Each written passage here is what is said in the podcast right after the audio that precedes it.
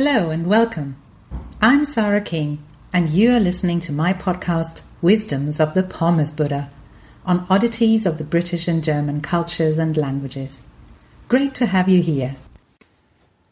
Berries are not always berries, and berries in the UK are different from berries in the US, and also berries in Germany have different names, even if they're the same thing. It's all very confusing, so stay tuned and find out how you can find your way through this berry jungle.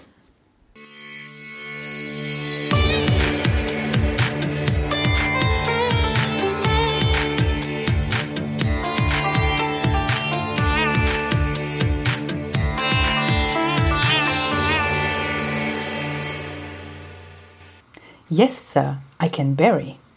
Well, at least if I'm a speaker of US American English. Intriguingly, the Americans can transform anything into a verb. This process is called verbing.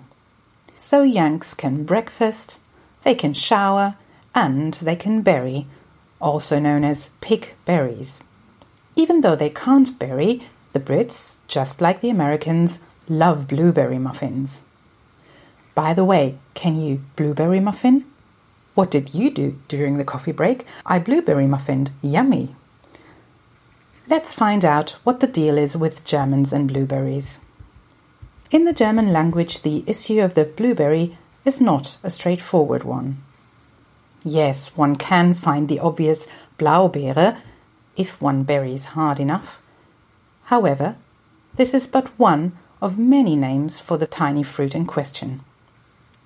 Heidelbeere is, I'd think, the most widely used word. But even Waldbeere in addition to its general meaning of berry from the woods, may refer to the same plant, Vaccinium myrtillus in Latin.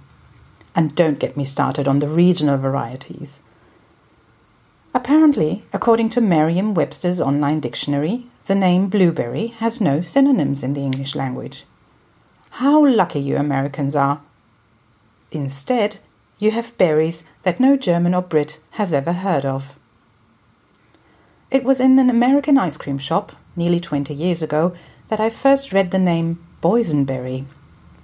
At the time, I thought it was simply a taste of assorted woodland berries, which those crazy Americans named after the French word for forest, bois, changing the spelling so the name would seem more funky or something.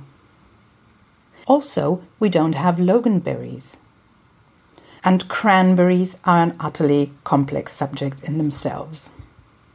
Dict.cc, in contrast, says there are quite a few synonyms of blueberry. Huckleberry, winberry, whortleberry, and bilberry are some of them. However, I have no idea how widely used these really are. But now to the best part.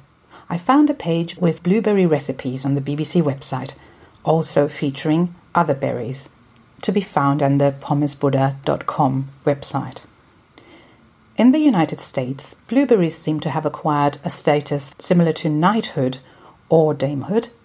Are berries male or female?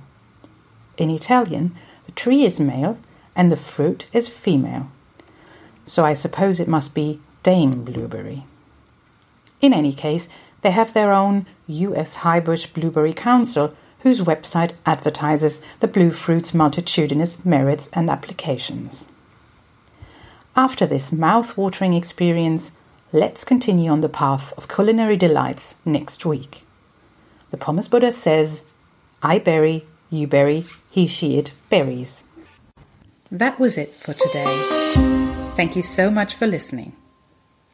You can read this text on my website www.pommesbuddha.com if you liked this podcast, please do subscribe to it. Take care and hear you soon.